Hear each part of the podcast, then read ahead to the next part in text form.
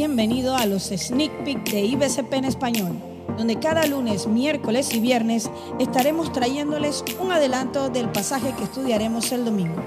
Toma nota y compártelo en tus redes sociales con tus amigos.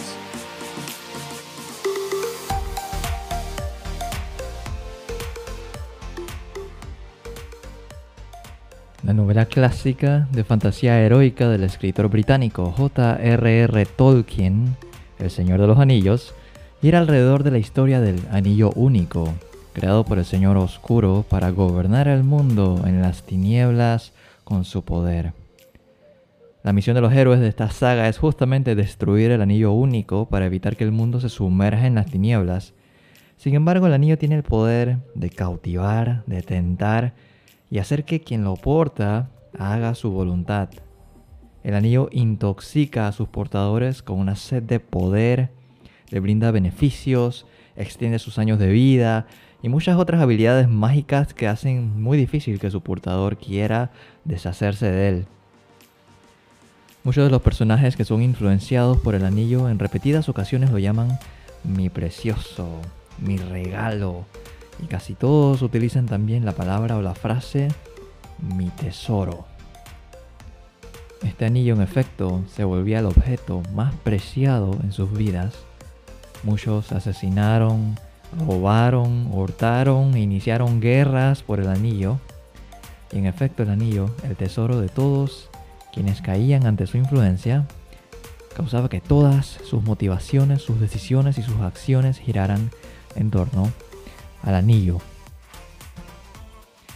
Creo que el anillo único es un ejemplo sencillo de muchas de las cosas a las cuales tú y yo, como seres humanos, podemos ser expuestos y que sin darnos cuenta pueden volverse en lo más valioso en nuestras vidas. Lo que nos puede llevar a vivir vidas desordenadas y sin rumbo. Siempre hay algo que es lo más valioso para nosotros, para ti y para mí. Y continuando nuestra serie del Sermón del Monte, hoy seguiremos viendo lo que Jesús enseña acerca de lo que más atesoramos. Mateo 6, versículo 19 al 21 en Nueva Traducción Viviente dice, No almacenes tesoros aquí en la tierra, donde las polillas se los comen y el óxido los destruye, y donde los ladrones entran y roban. Almacena tus tesoros en el cielo, donde las polillas y el óxido no pueden destruir, y los ladrones no entran a robar. Donde esté tu tesoro, ahí estarán también los deseos de tu corazón. Cristo enseña estas verdades acerca de desapegarse del amor a las cosas materiales y hace un contraste con los tesoros celestiales, los tesoros del cielo.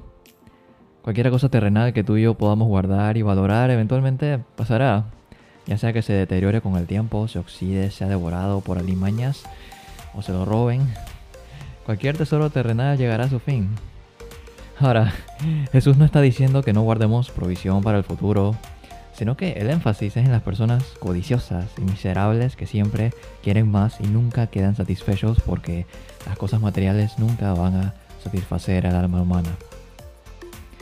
En contraste, Cristo nos dice que guardemos tesoros en el cielo.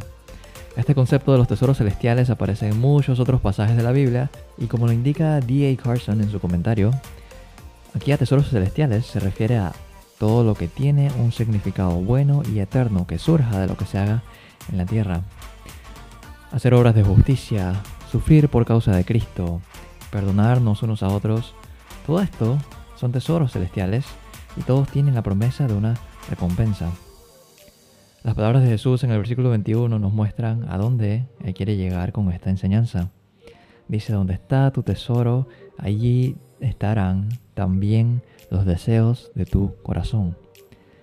Los judíos en el tiempo de Jesús consideraban que en el corazón se encuentra el centro de la personalidad, las emociones y la voluntad, los cuales abrazan a la mente. En otras palabras, lo que tú más valoras, lo que más atesoras, es lo que te dirige como persona, es lo que dirige tus valores, es lo que dirige tus decisiones y tus acciones. Y sabes, tú y yo podemos atesorar muchas cosas. Creo que el mundo tiene muchas cosas que nos pueden eh, llamar la atención y también pueden hacernos perder nuestro norte.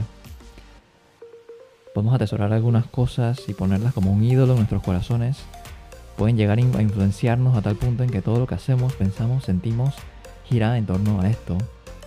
Y podemos pasar tanto tiempo en nuestras vidas enfocados y, y girando en torno a estas cosas, únicamente lo que podemos ver, tesoros terrenales, y donde la mayoría del tiempo decimos que somos espirituales, pero si somos sinceros, tenemos que reflexionar si las decisiones y acciones que estamos tomando pueden estar girando en torno a un tesoro terrenal. La pregunta para esta semana, para ti y para mí, es, ¿qué es lo que más atesoramos? ¿Qué es lo que guía tus decisiones, tus afectos y tus emociones? Y en contraste, ¿qué tesoros celestiales estás almacenando? Dios establece claramente en su palabra muchísimas veces que quiere ser tu más grande tesoro. El mío también. Reflexionamos en esta verdad en esta semana. Que Dios te bendiga. Nos vemos el domingo.